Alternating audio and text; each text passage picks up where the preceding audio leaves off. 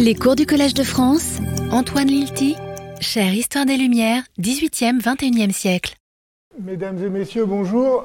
Je voudrais remercier ceux et celles euh, d'entre vous qui, à l'issue de la séance précédente, avec beaucoup de sollicitude, je dois dire, se sont, inquiétés de la façon dont j'allais bien pouvoir euh, maintenant euh, remplir les quatre séances qui nous restent, puisque mon, personnage principal est mort. En effet, la semaine dernière, vous vous en souvenez, nous nous sommes quittés. Nous nous sommes quittés sur cette mort tragique d'Aotourou, victime de la variole, à Fort-Dauphin, au large de Madagascar.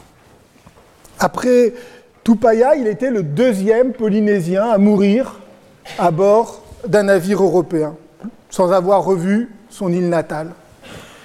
Maille, que nous avons laissé à Portsmouth, prêt à s'embarquer pour son voyage retour, mais mal préparé à remplir sa mission, si on en croit Georg Forster, eh bien Maille a-t-il eu plus de chance? Nous allons euh, le suivre dans la deuxième partie de cette séance, mais auparavant, et pour respecter la logique chronologique, nous allons nous intéresser au cas de Pautu, le jeune Tahitien qui fut emmené au Pérou par les Espagnols, converti, baptisé, puis qui revint à Tahiti. Alors jusqu'ici, nous avons assez peu parlé des expéditions espagnoles, il est vrai.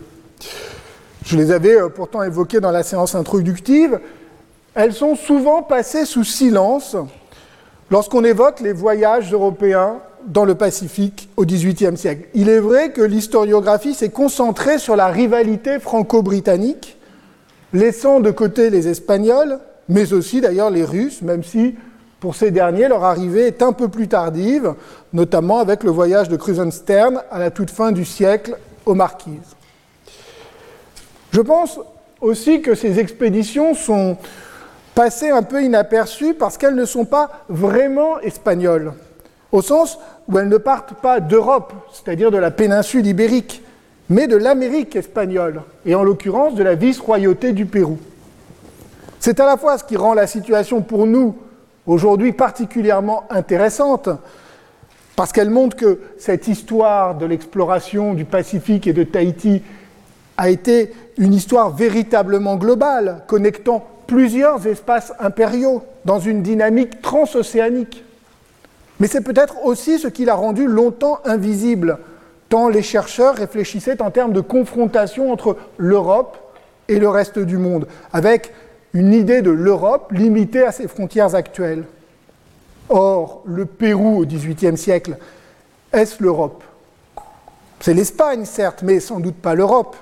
Ou plus exactement, c'est une partie de l'Empire espagnol, une vice-royauté dotée d'une assez forte autonomie.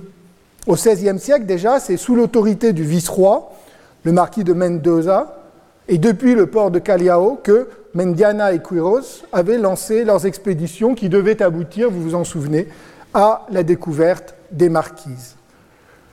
Deux siècles plus tard, au début des années 1770, le vice-roi du Pérou, qui s'appelle désormais Manuel de Amat, était en train de planifier une expédition à l'île de Pâques, que les Espagnols appelaient l'île de San Carlos, lorsqu'il apprit la nouvelle des expéditions françaises et anglaises, et notamment la découverte de Tahiti.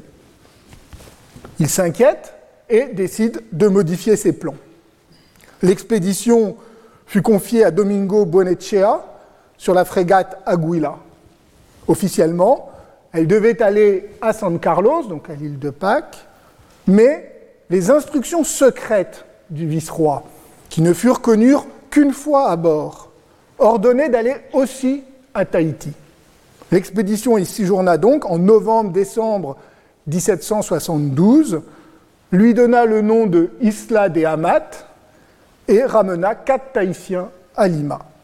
Alors, pour suivre plus facilement, euh, je euh, vous propose sur cette diapositive un rappel des différents séjours des Européens dans la décennie 1767-1777. Vous voyez que les séjours se suivent au rythme d'un par an environ et que les, visites des Espagnols s'entrecroisent avec les deuxième et troisième voyages euh, de James Cook. Alors je me limite ici à la décennie 1767-1777 sans évoquer les séjours des années 1780, notamment ceux du Bounty puis de ses rescapés dont je dirai un mot tout à l'heure. Des quatre Tahitiens emmenés par Buenechea, l'un meurt en arrivant à Valparaiso en janvier 1773, un autre meurt à l'arrivée à Lima en mai 1773 de la variole, et on se dit que décidément les Anglais ont eu bien raison d'inoculer Maille dès son arrivée en Angleterre. Les deux survivants, Tetuani, qui a tout juste 10 ans, et Paotu, plus âgé, environ une trentaine d'années, sont logés dans le palais du vice-roi et baptisés en grande pompe dans la cathédrale de Lima le 11 octobre 1773. Vous voyez ici tout de suite une différence de taille avec les préoccupations des Anglais et des Français qui n'ont jamais songé à convertir Maï et Aoturu.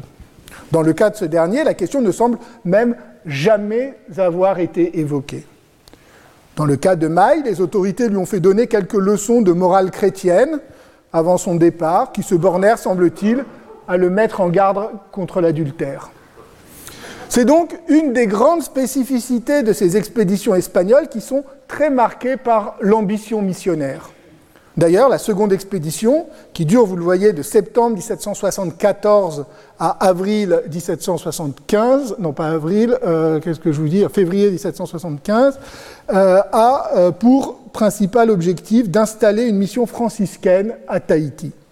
Deux prêtres sont laissés sur place, avec un matelot interprète Massimo Rodriguez, ainsi que euh, Paotu et Tetuani.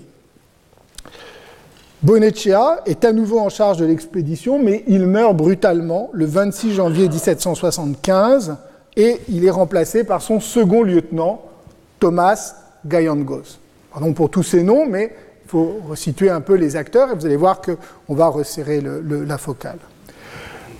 Quelques jours auparavant, avant la mort euh, donc de Boneccia, plusieurs chefs tahitiens avaient été réunis en présence des officiers espagnols pour une cérémonie censée marquer la prise de possession de l'île par les Espagnols. Donc après la cérémonie française en catimini, vous vous rappelez de nuit, après la cérémonie euh, euh, publique des Anglais, voilà maintenant les Espagnols qui eux aussi prennent possession de l'île, cette fois par un document écrit par lequel les Espagnols assuraient leur souveraineté, tandis que les chefs, Veyatua et Tout, affirmaient leur loyauté. Alors en fait, on ne sait pas évidemment ce qu'ils ont véritablement compris de ce document et de sa valeur. Les Espagnols ont appelé ça les capitulaciones, et on en trouve, euh, euh, on le trouve ce document dans les archives des Indes à Séville, mais il n'est pas signé par euh, les chefs tahitiens. La mission visait donc à prendre les Anglais de vitesse pour fonder une petite colonie à Tahiti. N'oubliez pas que les Espagnols avaient un avantage logistique considérable, puisque grâce à leur port euh, sur euh, la façade euh, pacifique de l'Amérique, notamment le port de Callao, ils étaient à un mois et demi de navigation de Tahiti. Un mois et demi, deux mois. Pourtant, la mission, et donc le, séjour et la mission des Espagnols s'est assez mal passé, même plutôt très mal. Euh, Massimo Rodriguez, dont je vous ai déjà parlé, dont on va reparler, a très bien réussi son intégration sur l'île. Il maîtrise le tahitien et réussit assez bien à s'insérer dans les réseaux de tahitiens. En revanche, les deux pères franciscains ont vécu tout leur séjour reclus dans la peur permanente d'être volé ou agressé. Si bien que lorsqu'une troisième expédition arrive à Tahiti en novembre 1775, eh bien, les deux franciscains supplient d'être rapatriés et c'est la fin des ambitions espagnoles à Tahiti, car entre-temps, le vice-roi Amat est rappelé en Espagne et son successeur se désintéresse de la question. Alors, même si ces euh, expéditions n'ont eu euh, aucune postérité, ce qui est sans doute aussi une des raisons pour lesquelles elles sont tombées ensuite dans l'oubli, elles furent à l'époque d'une importance euh, réelle, Massimo Rodriguez et les deux franciscains ont en effet passé sur place presque un an, donc vous voyez, de novembre 1774, leur arrivée, à novembre 1775, lorsqu'ils repartent, dont neuf mois seuls sur l'île, avec les Tahitiens évidemment, sans le secours euh, des navires.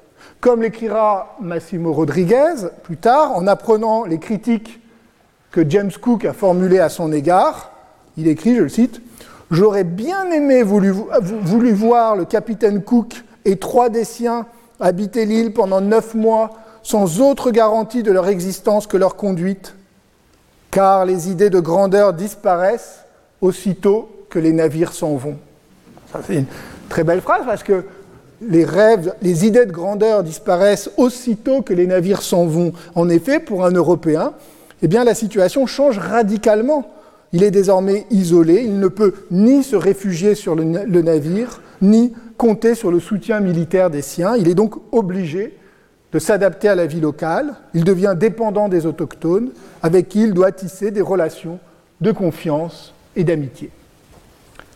Or, nous avons la chance de disposer d'un certain nombre de sources sur ce séjour, ce qui nous donne un grand nombre de renseignements sur la vie dans l'île à cette époque, mais aussi euh, sur le retour de Paotou.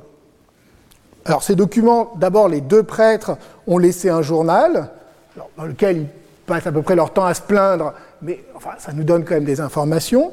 Euh, nous avons aussi le récit donc, de Thomas Gayangos, le futur euh, capitaine, pour les premières semaines sur l'île, avant le départ de la Gouila, et euh, des journaux d'autres officiers, notamment celui de Andia Varela, le commandant du navire convoyeur, le Jupiter, sur lequel euh, je vais revenir. Et enfin, le document le plus connu, le plus important, le journal de Massimo Rodriguez, que celui-ci tenait en cachette des prêtres, en écrivant au crayon, où dit-il, avec une encre de sa fabrication.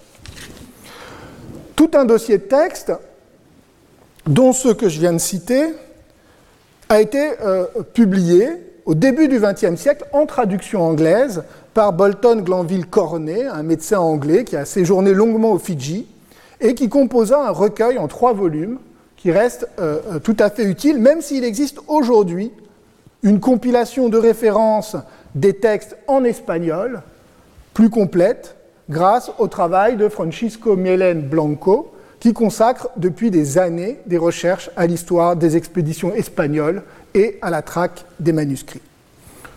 Un mot concernant le journal de Massimo Rodriguez, qui est une source tout à fait euh, euh, importante. Eh bien, il y a eu une première traduction française euh, parue à Tahiti en 1919 à partir de l'édition de Cornet à partir donc du manuscrit conservé à la Société de géographie de Londres. Puis, le journal a fait l'objet d'une édition en espagnol, c'est-à-dire l'édition du manuscrit originel, et à partir de cette édition, faite par Francisco Melen, euh, le journal a été à nouveau traduit en français, si bien qu'aujourd'hui, si vous voulez vous y référer, l'édition de référence, c'est évidemment l'édition espagnole, mais euh, euh, l'édition française a hein, été euh, très bien traduite avec tout un appareil critique par la Société des océanistes et vous pouvez vous la trouver en ligne. Je vous signale par ailleurs, c'est un détail, mais pas forcément totalement anodin, qu'une nouvelle version manuscrite depuis a été retrouvée à Paris, au département des cartes et plantes de la BNF, un manuscrit qui est peut-être plus proche de l'original, qui pourrait, qui pourrait être l'exemplaire adressé en 1788 88 euh, par Rodriguez au nouveau vice-roi. Que fait-il à Paris? Mystère. Alors, ces documents, leur grand avantage, c'est qu'ils permettent de suivre à la fois l'échec de la mission, le rôle d'intermédiaire de Rodriguez et les ambiguïtés de Paotou, pris dans un conflit de loyauté partagé entre ses liens désormais avec les Espagnols et par ailleurs son désir de renouer avec sa famille, sa culture, sa religion. Alors dans un premier temps, le retour de Paoutou apparaît triomphal. D'abord, lors de l'arrivée des Espagnols sur une petite île au sud de Tahiti, qu'ils appellent l'île de San Cristobal, où Paotu est reconnu par les, par les insulaires, qui sont très étonnés de le voir, mais qui lui font fête et qui l'utilisent pour parlementer avec les Espagnols. Puis, dès l'arrivée à Tahiti, mi-novembre, l'annonce du retour de Paotu fait sensation. Les Espagnols envoient un canot pour sonder les fonds et celui-ci entre dans, la baie où habite la famille de Paotu. Il est immédiatement entouré de pirogues. Paotu est accueilli devant chez lui. C'est vraiment la scène du retour du fils prodigue, du héros voyageur. Je vous cite le journal donc de Thomas Gayangos. Ils furent abordés par d'innombrables pirogues qui se rendirent sur les lieux pour rencontrer leurs compatriotes dont ils avaient déjà appris le retour. Ils débarquèrent devant sa maison où tous les spectateurs manifestèrent un grand plaisir de le voir à nouveau, si bien habillé de surcroît. Ses proches lui firent un accueil des plus affectueux, pleurant amèrement, l'embrassant et lui prodiguant leurs caresses avec une telle profusion qu'ils ne lui laissèrent pas l'occasion de prononcer un mot. Cette première impulsion naturelle passée, ils écoutèrent son histoire dans un silence étonné, comme s'il s'agissait d'un oracle, et remerciant vivement nos gens pour le bon traitement qu'ils lui avaient réservé et pour l'avoir ramené dans l'île, ils lui offrirent tous les fruits dont il avait besoin et du poisson en plus. Dont ils avaient besoin, pardon, et du poisson en plus. Alors, scène enchantée, mais qui euh, malheureusement ne dure pas. Pas plus de quelques jours, peut-être pas plus de quelques heures. En effet, très vite, Paotu se retrouve tiraillé entre les pratiques traditionnelles tahitiennes et les exigences des Espagnols qui tiennent à ce qu'ils se conduisent désormais comme un bon chrétien et qu'il évite toute forme de superstition. Ainsi, il est d'abord accueilli par ses sœurs qui, selon la coutume, se tailladent le crâne et se barbouillent le visage de sang pour signifier le chagrin qu'elles ont eu de son absence. Alors, euh, Rodriguez, euh, qui est un peu étonné par euh, cette pratique, interroge Paotu sur sa signification, puis lui recommande fortement, je cite, de ne pas accepter de nouvelles pareilles cérémonies. Paotu, embarrassé, s'efforce de changer de sujet. De changer de sujet. Et on imagine, alors on a ce fragment dans le journal de Rodriguez, mais on imagine, on voit en filigrane de tels épisodes se répéter les premiers jours après le retour. Paotu est sans cesse tiraillé entre des injonctions contradictoires, entre l'affection de sa famille et de ses amis, d'un côté, les attentes des Espagnols de l'autre. Ces Espagnols, que représentent-ils pour lui, pour Paotu A-t-il noué avec eux des liens affectifs? Est-il attiré par leur puissance et leur mode de vie? Par ce qu'il a découvert à Lima pendant les longs mois qu'il a passé en leur compagnie A-t-il vraiment compris la signification du baptême et ce que les missionnaires attendent de lui? Les choses commencent à mal tourner fin décembre, lors d'un épisode assez confus où Tahitiens et Espagnols s'affrontent. Victime d'un vol, toujours le même point de départ des conflits, victime d'un vol, un marin a frappé un insulaire, puis a été blessé en retour par un jet de pierre. Gayangos demande à ce que le coupable soit livré et puni, ce que les Tahitiens refusent, si bien que la, situation devient assez tendue. C'est à ce moment, semble-t-il, que Paotu aurait mis en garde les autres Tahitiens en les invitant à se méfier des Espagnols. Massimo Rodriguez reste assez évasif sur le rôle que jouèrent Paotu ainsi que l'autre Tahitien, Tetuani. Il se contente de dire que tous deux furent, je cite, très affligés et demandèrent qu'on les laisse descendre à terre tout nus. Ils ne voulaient pas de vêtements ni rien d'autre, mais seulement rester à terre, et nous fûmes fort étonnés d'une telle ingratitude. Alors, se déshabiller pour descendre du bateau, c'est un geste très fort. C'est un geste très fort parce que ça signifie rejeter les vêtements espagnols, c'est-à-dire le signe le plus tangible, le plus manifeste, le plus concret de l'adhésion au mode de vie européen. Se déshabiller et quitter le bateau, c'est véritablement changer de camp. C'est retourner avec les Tahitiens. Raison pour laquelle Rodriguez parle d'ingratitude. Le mot, pour tout dire, est faible au regard de la scène que rapporte Andia Varela, dont je vous ai dit le, commandant du, Jupiter, dans un texte beaucoup plus explicite. C'est un passage très précieux, il décrit ce qu'il perçoit, lui, comme la trahison de Paotou. Celui-ci aurait mis en garde ses compatriotes contre les fausses promesses des Espagnols, contre leur hypocrisie. Je cite le passage. Il les avertit de ne pas nous faire confiance, parce que toutes les preuves d'affection que nous leur montrions, tous les cadeaux et présents que nous leur faisons, les pères qui devaient rester, donc les pères franciscains, qui devaient rester parmi eux comme une marque de confiance amicale, et le bétail que nous avions amené dans le même esprit, toutes ces choses avaient pour but de les tromper et de nous rendre les maîtres de l'île et de les réduire en esclavage. Après ce discours, Pautou jette ses vêtements dans un geste de mépris et quitte le navire. Alors vous voyez, c'est une scène assez théâtrale, assez spectaculaire. Pautou, qui vient de passer un an à Lima, qui est revenu baptisé et habillé à l'européenne, sur qui les Espagnols comptent pour aider à l'installation de la mission et répandre la bonne parole, Pautou, donc, se retourne contre eux et dénonce leurs ambitions. D'après Varela, les Tahitiens ne lui auraient pas fait confiance, ils auraient préféré croire à l'amitié des Espagnols. Ce qui étonne surtout, c'est à quel point Varela semble véritablement outré de l'ingratitude et de la trahison de Pautou, alors qu'au fond, celui-ci n'a sans doute pas tort en percevant les tentations impériales espagnoles, surtout si on songe que quelques semaines plus tard, les Espagnols ont revendiqué officiellement leur souveraineté sur l'île. Il reste qu'après cet éclat, Paotou a brûlé ses vaisseaux. Il ne peut plus vraiment retourner chez les Espagnols qui se plaignent de son ingratitude. Il se pourrait, qu'il le regrette. Surtout si les Tahitiens, pour diverses raisons, ont choisi de continuer à commercer, à échanger avec les Espagnols sans écouter ses mises en garde. Quelques jours plus tard, Massimo Rodriguez le rencontre, se préparant pour une fête, ne portant qu'un pagne, c'est-à-dire habillé à la tahitienne. Je cite, Il me reçut à genoux et en pleurant.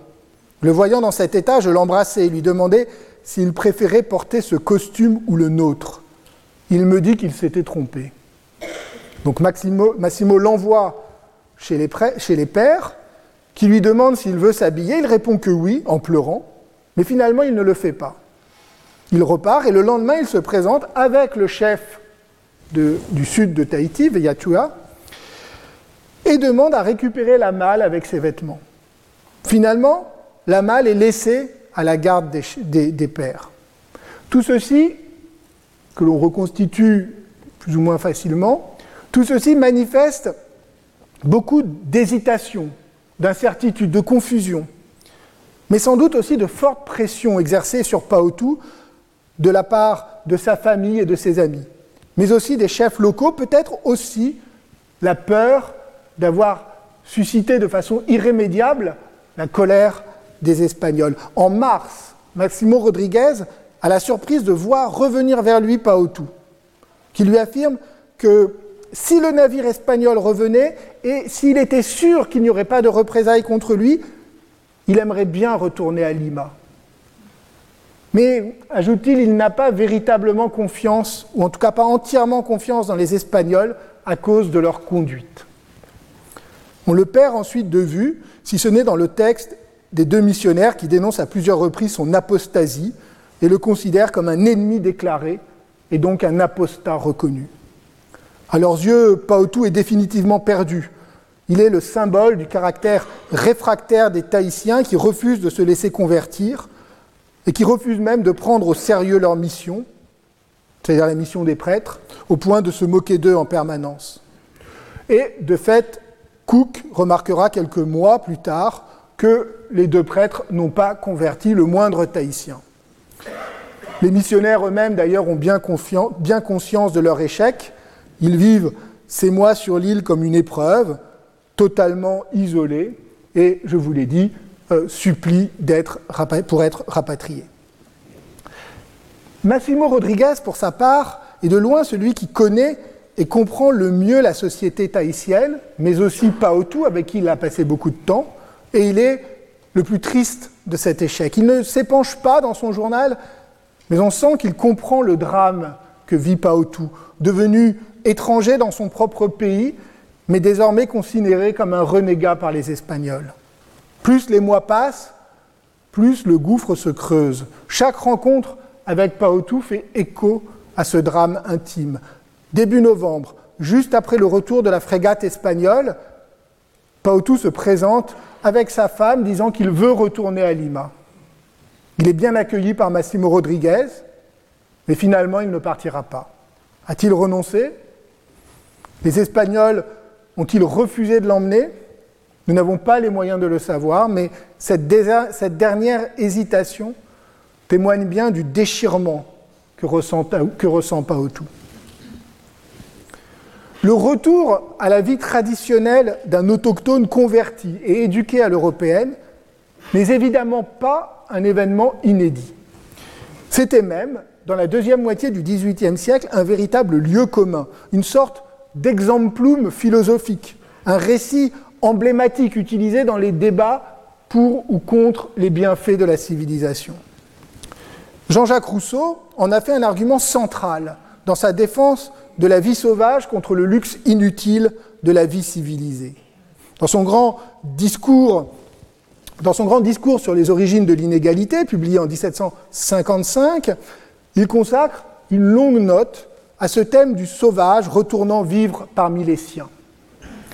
Dans une belle analyse de ce passage, François-Xavier Fauvel a montré que Rousseau s'appuie sur une anecdote concernant un koi du Cap, à la pointe sud de l'Afrique. Les Khoikhoi sont cette population que les Européens appelaient alors les Hottentots et en qui ils voyaient la forme emblématique de la pure sauvagerie. Ce qui rendait encore plus puissant le discours, le thème de la rechute, cette image du sauvage vraiment incurable. Rousseau en a d'ailleurs fait le thème du frontispice du discours. Hein, avec, vous voyez ici, euh, donc euh, euh, le sauvage, le Khoikhoi, le Hottentot, quittant les Néerlandais hein, pour retourner chez ses égaux. Rousseau, toutefois, inverse totalement la leçon. Ce n'est plus le sauvage qui retombe dans ses travers, comme dans les écrits précédents dont, il s'inspire.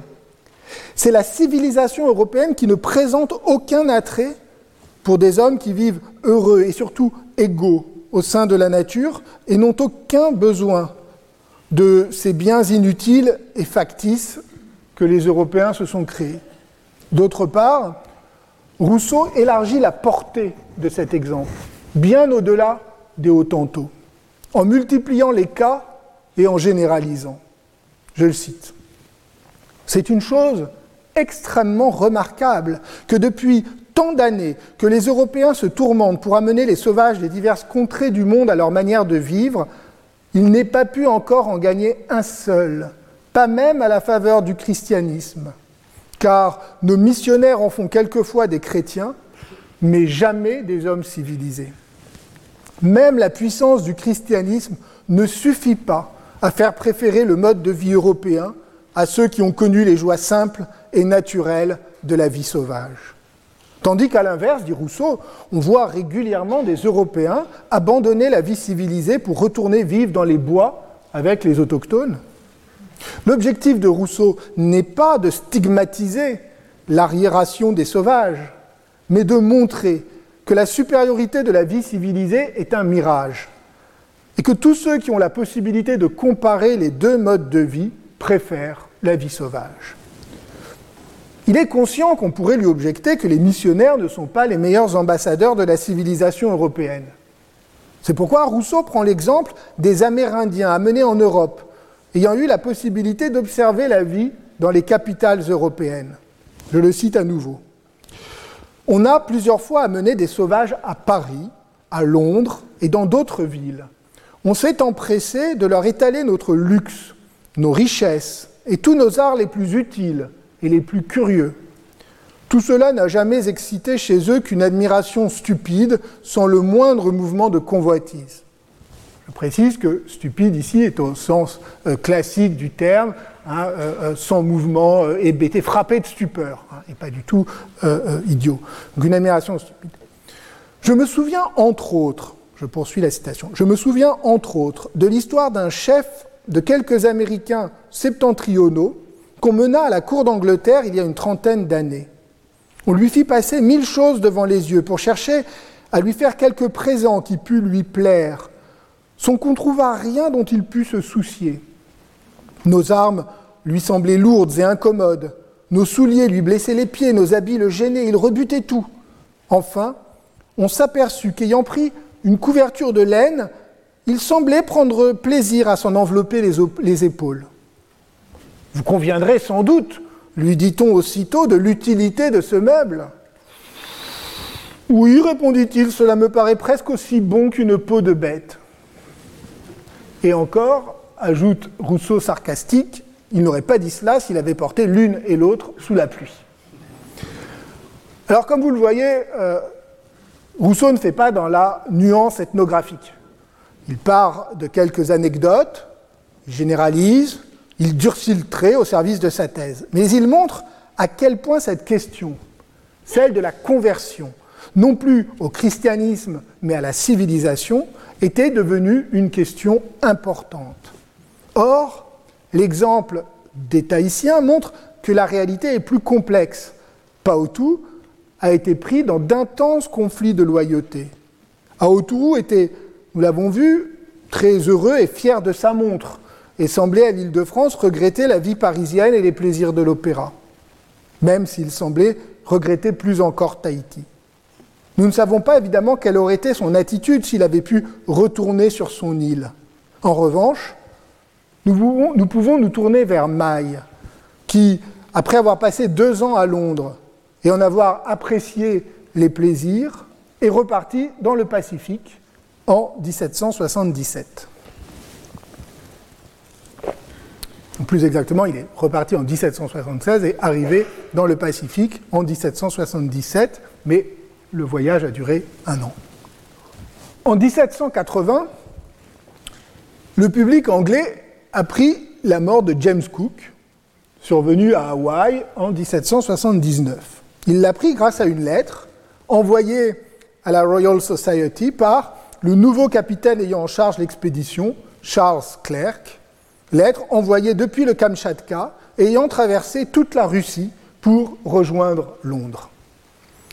Après avoir annoncé la mort du capitaine Cook, le London Magazine de janvier 1780 réconfortait ses lecteurs en leur donnant d'heureuses nouvelles de Maille.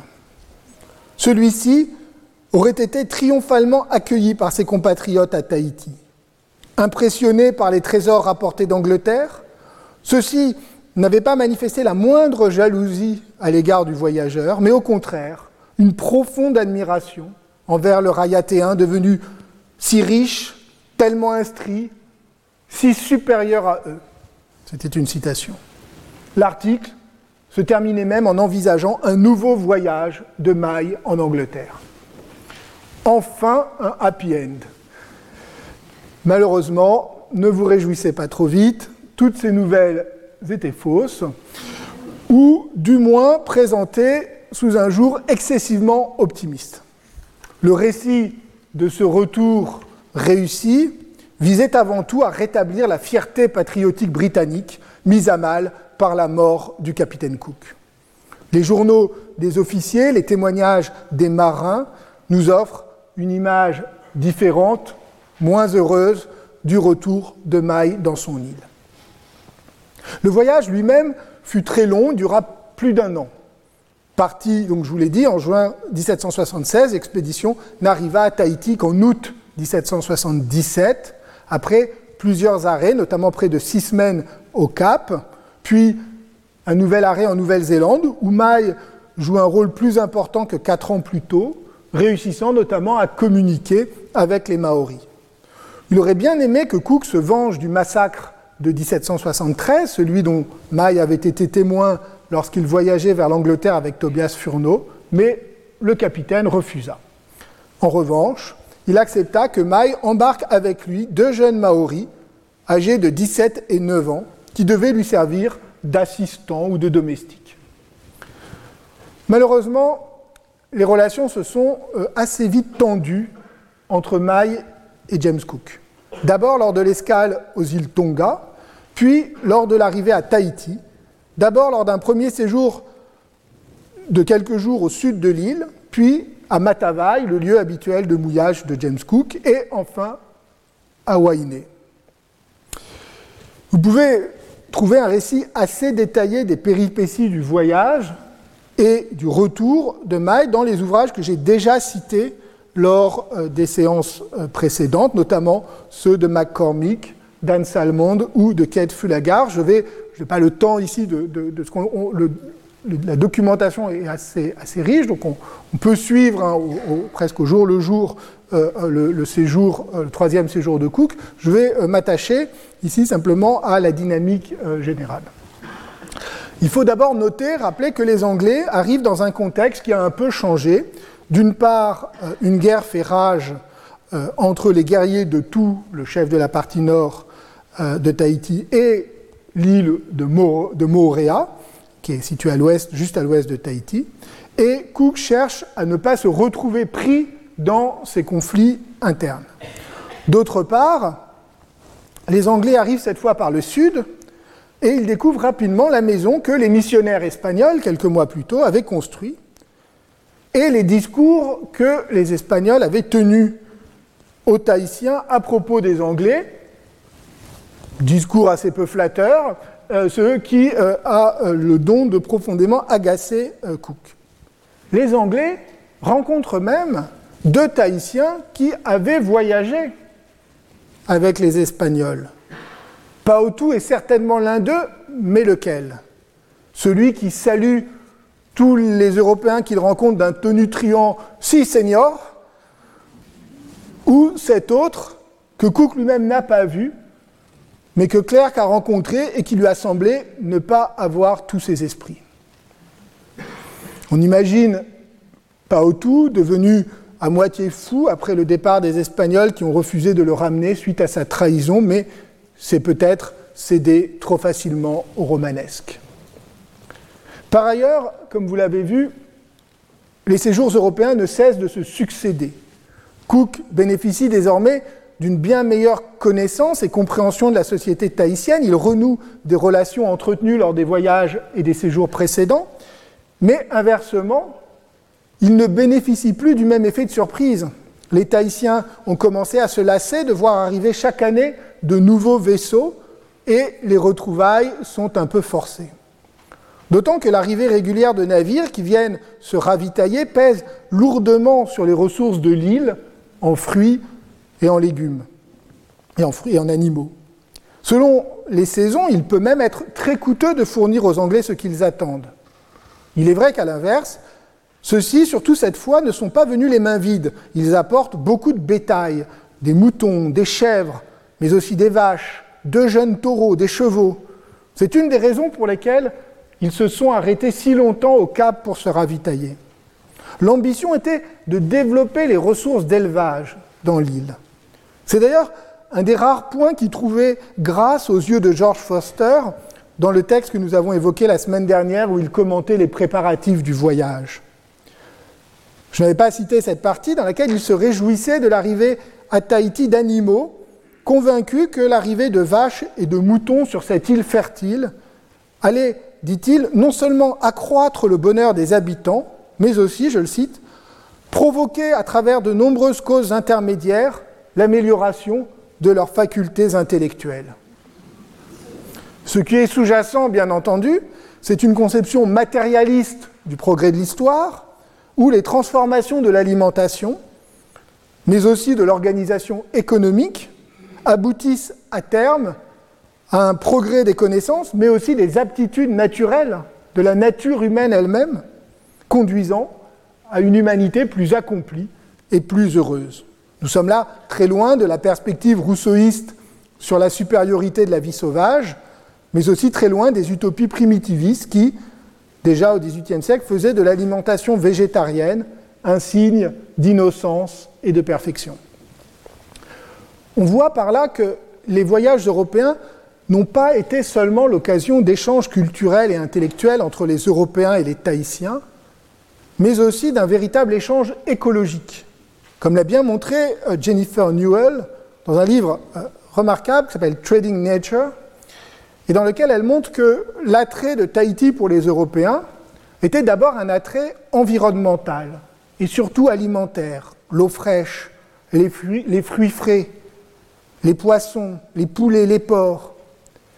Comme j'ai dit, ce prélèvement sur les ressources de l'île pouvait entrer en concurrence avec les besoins des habitants, raison pour laquelle peut-être les Anglais souhaitaient développer l'agriculture locale, non seulement pour l'utilité des Tahitiens, mais aussi en prévision de futures escales. Ils introduisent donc de nouveaux, euh, animaux et de nouvelles plantes. Les Anglais d'ailleurs ne sont pas les seuls. Bougainville, pendant son court séjour, avait quand même offert quelques chèvres à Réti et planté un petit jardin de plantes inconnues sur l'île. Les Espagnols, en 1774, avaient apporté une vache et un taureau qu'ils avaient offerts à Veillatoire. Le bétail apporté par les Anglais en 1777 fut d'ailleurs un motif de tension entre Cook et Maille.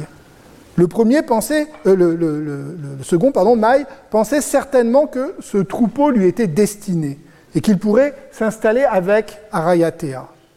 Il manifesta donc beaucoup d'agacement lorsqu'il vit Cook offrir libéralement des animaux aux différents chefs, d'abord à Tonga, puis à Tahiti. Pendant ce temps, Maï, pour sa part, n'était pas accueilli avec beaucoup d'enthousiasme. Les premières retrouvailles, même avec sa famille, étaient étonnamment peu chaleureuses, ce qui euh, euh, étonna, surprit les Anglais. Puis les chefs, à Tahiti comme à Huayne, se montrèrent assez agacés par Maï, peu désireux de l'aider, sans doute inquiets ou méfiants à l'égard du pouvoir que son voyage avec les Anglais pouvait lui valoir. Pour Cook, l'affaire est entendue, la, faute en revient à Maille, qui s'est montré maladroit. En effet, il a offert des cadeaux aux premières personnes qu'il a rencontrées, mais il n'a pas fait les, les cadeaux qui s'imposaient aux chefs les plus puissants.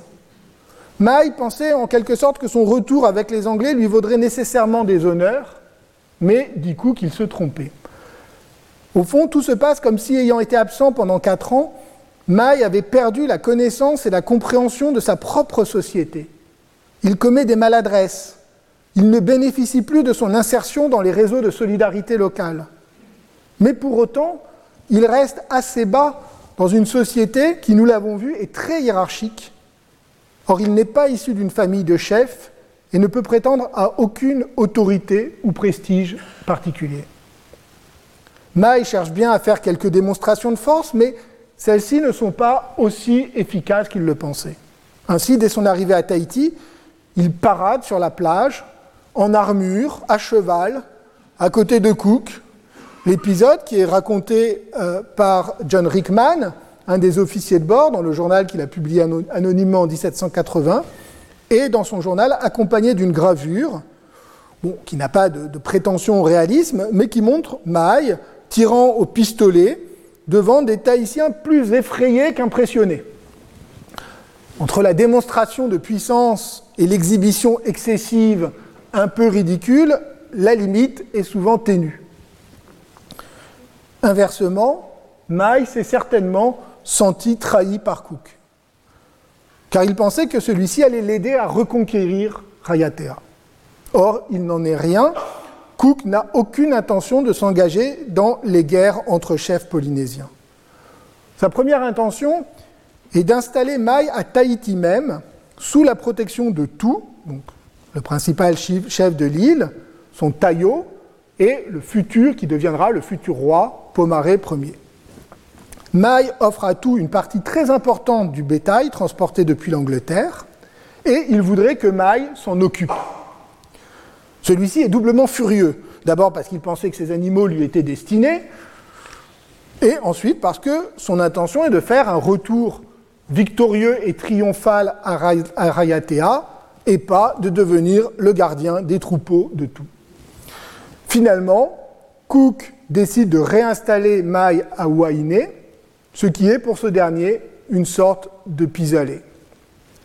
La plupart des témoignages anglais, et notamment le journal de Cook lui-même, insistent, je l'ai dit, sur les maladresses de Maille, sur ses illusions de grandeur, sur sa façon de dilapider trop rapidement les biens ramenés d'Angleterre, sur sa volonté d'entraîner Cook dans une guerre.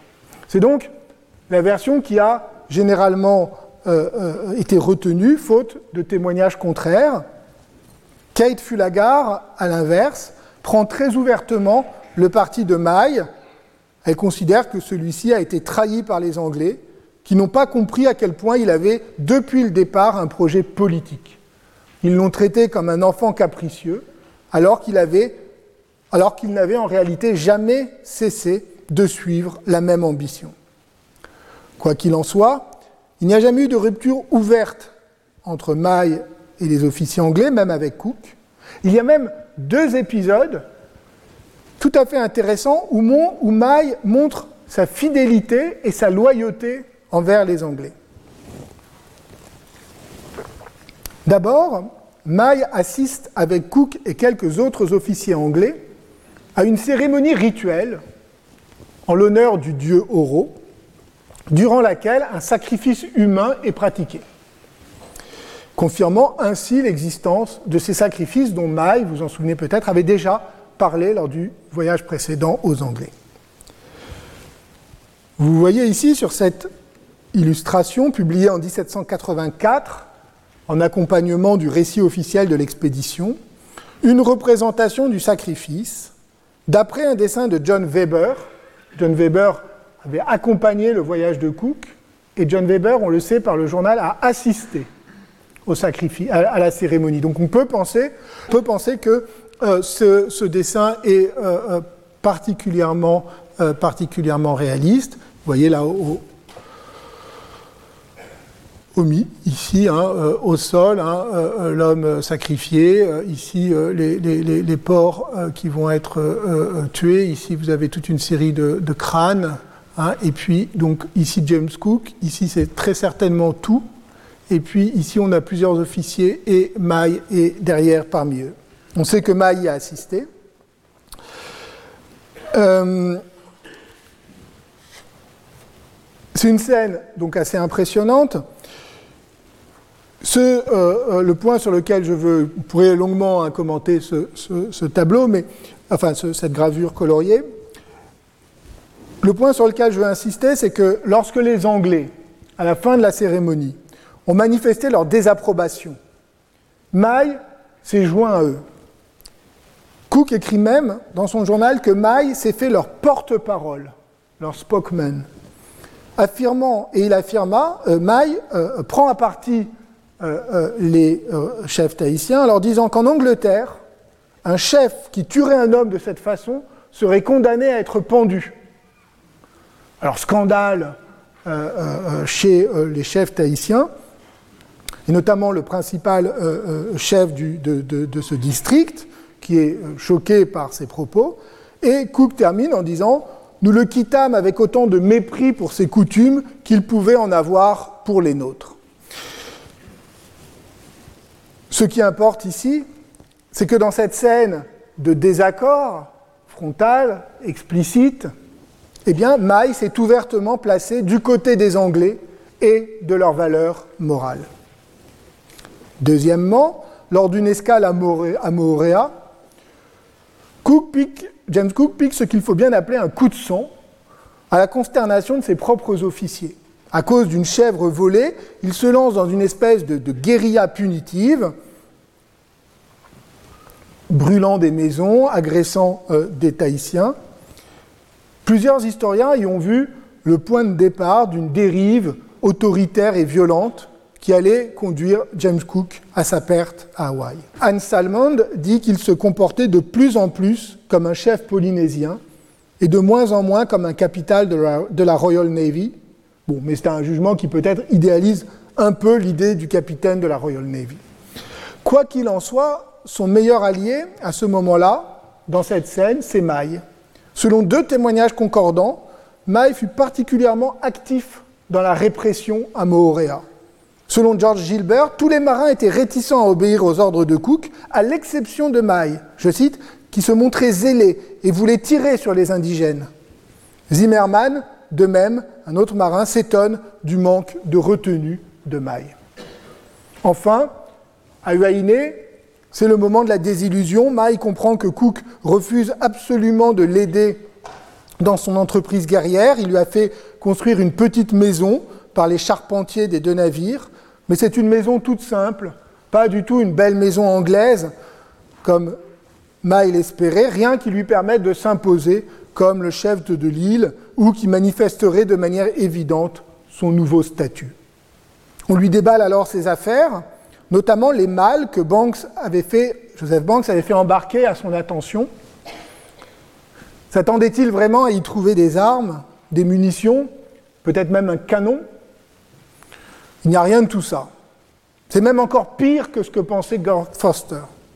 Il y a pêle-mêle des chevaux de bois, des boîtes de jouets, des feux d'artifice et surtout une grande quantité de vaisselle anglaise. Alors c'est un peu ridicule, tout le monde en convient, même James Cook a l'air gêné. Il faut imaginer Maille sur la plage de Wainé devant des piles de tasses de thé et d'assiettes en porcelaine. D'ailleurs, et c'est la preuve qu'il ne manque pas de bon sens, il se met tout de suite à rééchanger avec les marins ces objets inutiles pour lui contre euh, des outils et des clous. Ah, ne lui jetons pas la pierre, il n'est pas le premier certainement, et en tout cas pas le dernier, à être déçu de ses cadeaux et à se précipiter pour les échanger ou pour les revendre.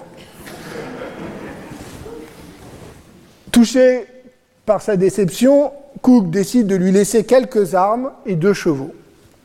En réalité, il est inquiet. Il est inquiet parce que Mai suscite beaucoup de jalousie sur l'île. Il a été menacé par un insulaire que Cook a dû faire emprisonner. Et au fond, le risque que court Mai n'est pas existentiel, il est très concret. Il a des ennemis et il n'aura bientôt plus de protecteurs. Le journal de Cook, publié en 1784, le reconnaît. Bien que nous l'ayons à notre grande satisfaction ramené sain et sauf à l'endroit même où nous l'avions pris, il est probable que nous l'avons laissé dans une situation moins désirable que celle qu'il avait avant de nous rencontrer. Non pas qu'après avoir goûté aux commodités de la vie civilisée, ils doivent être désespérés d'y renoncer, mais simplement parce que les avantages qu'il a reçus de nous l'ont placé dans une situation plus dangereuse du point de vue de sa sécurité personnelle. Cook prend donc soin de menacer les habitants de représailles sévères lors de son prochain passage si Mai n'a pas été correctement traité. Puis c'est la séparation, les Anglais s'en vont, laissant derrière eux Mai et ses deux domestiques néo-zélandais. Le plus jeune, désespéré, très apprécié des Anglais, essaye trois fois de suite de rejoindre le navire à la nage et doit être ramené de force sur le rivage. Que s'est-il passé après le départ des Anglais? Ici, nous n'avons que des sources postérieures. Ce que nous savons avec certitude, c'est qu'en 1788, lors de l'arrivée du Bounty à Tahiti, Mai était mort depuis plusieurs années, sans doute vers 1780. Différents témoignages postérieurs nous indiquent que pendant un certain temps, il a cherché à mener la lutte contre Bora Bora, mais sans réussir à libérer son île de Rayatea. Ce qui reste incertain, c'est de savoir s'il était auréolé d'un prestige guerrier ou au contraire en but aux moqueries. Pour cela, nous avons deux témoignages divergents. Plusieurs témoignages, mais deux sont particulièrement nets. D'abord, le premier est celui de James Morrison, un des révoltés du Bounty. Il faut peut-être que je dise euh, je rappelle d'un mot cet épisode fameux qui a fait couler tant d'encre et que vous connaissez au moins à travers un des films qui lui ont été consacrés, notamment celui de 1935 avec Charles Lawton et Clark Gable, ou celui de 1962 avec Trevor Howard et Marlon Brando, ça c'est pour avoir une image un peu plus gaie que la précédente.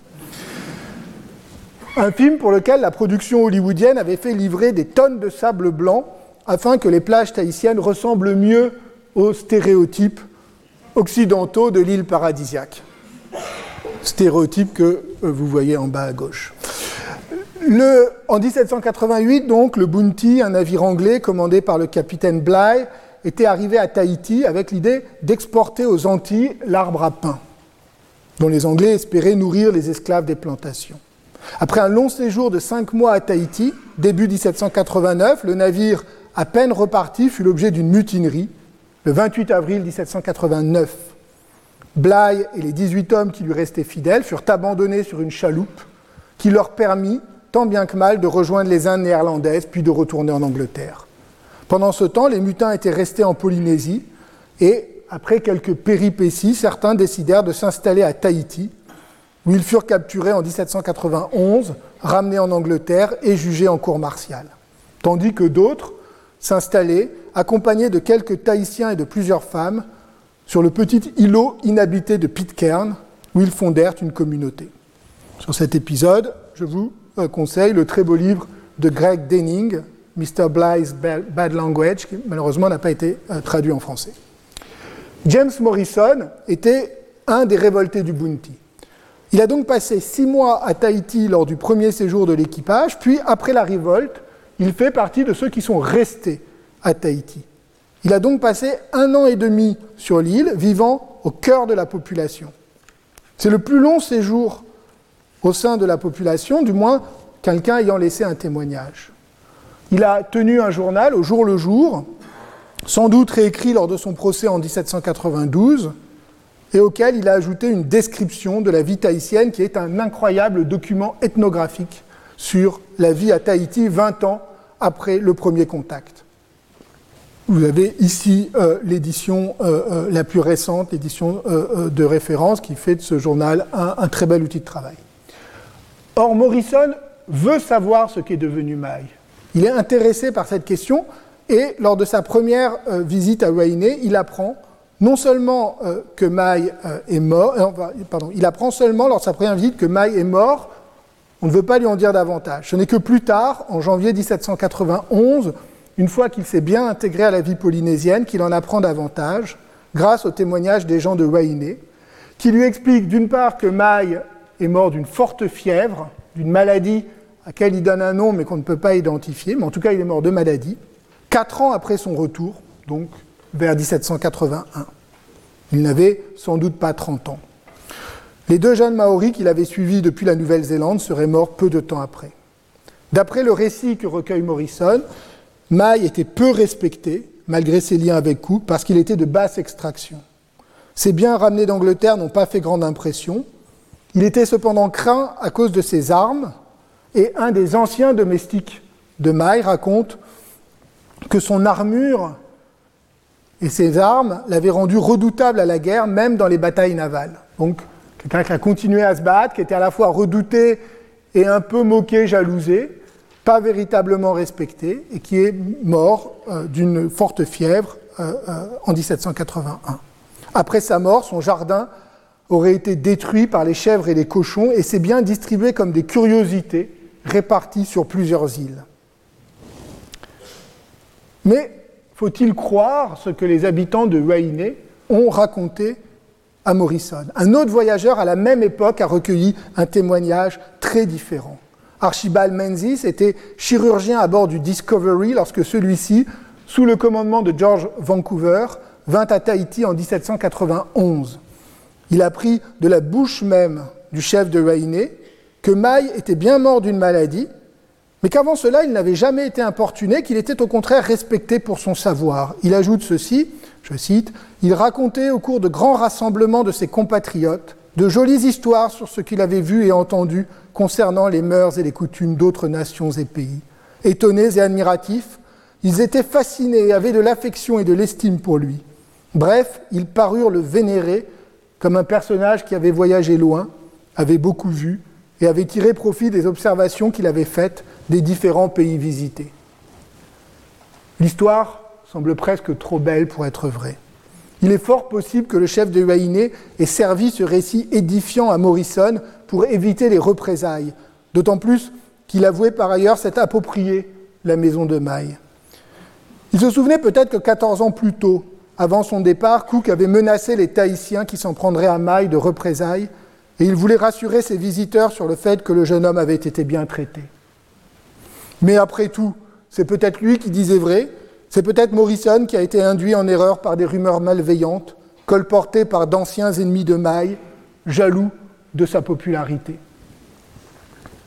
Vous voyez, beaucoup de questions et pas beaucoup de réponses hein, après toutes ces, heures de, leçons, mais évidemment, les sources sont ce qu'elles sont, mais c'est cette incertitude euh, peut-être qui, euh, est, est riche d'enseignements. Il est temps de conclure ces deux euh, séances consacrées au retour dans le Pacifique. Pour Aoturu, le voyage s'est interrompu tragiquement, sa destinée est restée inachevée. Au fond, il nous reste assez inaccessible. Qui était-il vraiment? Pourquoi s'est-il embarqué? Quelles étaient ses motivations en, mourant à bord du mascarin, il a emporté avec lui ses secrets. De toute évidence, il a été victime d'un rapport assez inconséquent de la monarchie française à ses propres ambitions coloniales, mais on ne peut s'empêcher de se demander si le mal n'était pas fait depuis longtemps.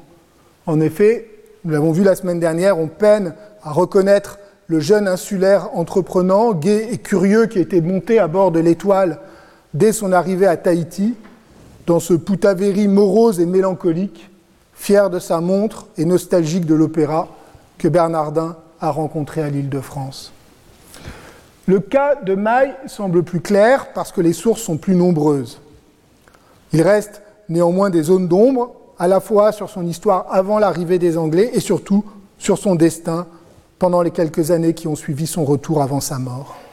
Enfin, le cas de Paotou, j'y reviens un instant, est plus complexe. Il était le seul pour lequel un rôle était vraiment prévu. Il avait été préparé pour aider les missionnaires et servir d'intermédiaire dans l'évangélisation de l'île et l'installation d'une colonie espagnole. Il est pourtant celui qui a incarné le cauchemar des Européens, le refus de la civilisation, la trahison, l'apostasie. En ce sens, il semble se conformer parfaitement au modèle rousseauiste, celui du bon sauvage proclamant la supériorité de la vie au sein de la nature. Sauf, qu'il n'est pas vraiment question de cela ici. D'une part, Paotou n'a jamais vraiment renié la vie européenne. Il a même, nous l'avons vu, réaffirmé à plusieurs reprises son envie de retourner à Lima. D'autre part, sa rupture est finalement beaucoup plus moderne que celle imaginée par Rousseau. Elle est fondamentalement politique.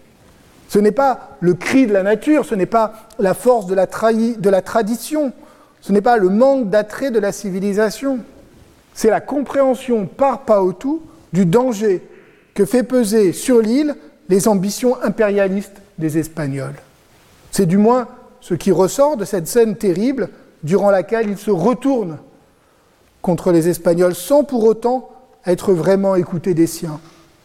Il n'y a aucune raison d'imaginer que Varela l'ait inventé, même si on ne peut pas exclure, bien sûr, qu'il ait été influencé par quelques références littéraires.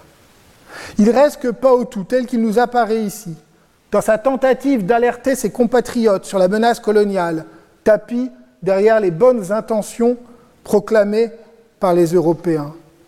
Paotou ressemble moins au Hottentot de Rousseau qu'au Tahitien de Diderot, dans le supplément au voyage de Bougainville. Peut-être alors est-il temps de revenir sur ce texte par lequel nous avons commencé ce cours il y a deux mois, et c'est ce que nous ferons lundi prochain. Je vous remercie. Retrouvez tous les contenus du Collège de France sur www.colège-2-france.fr.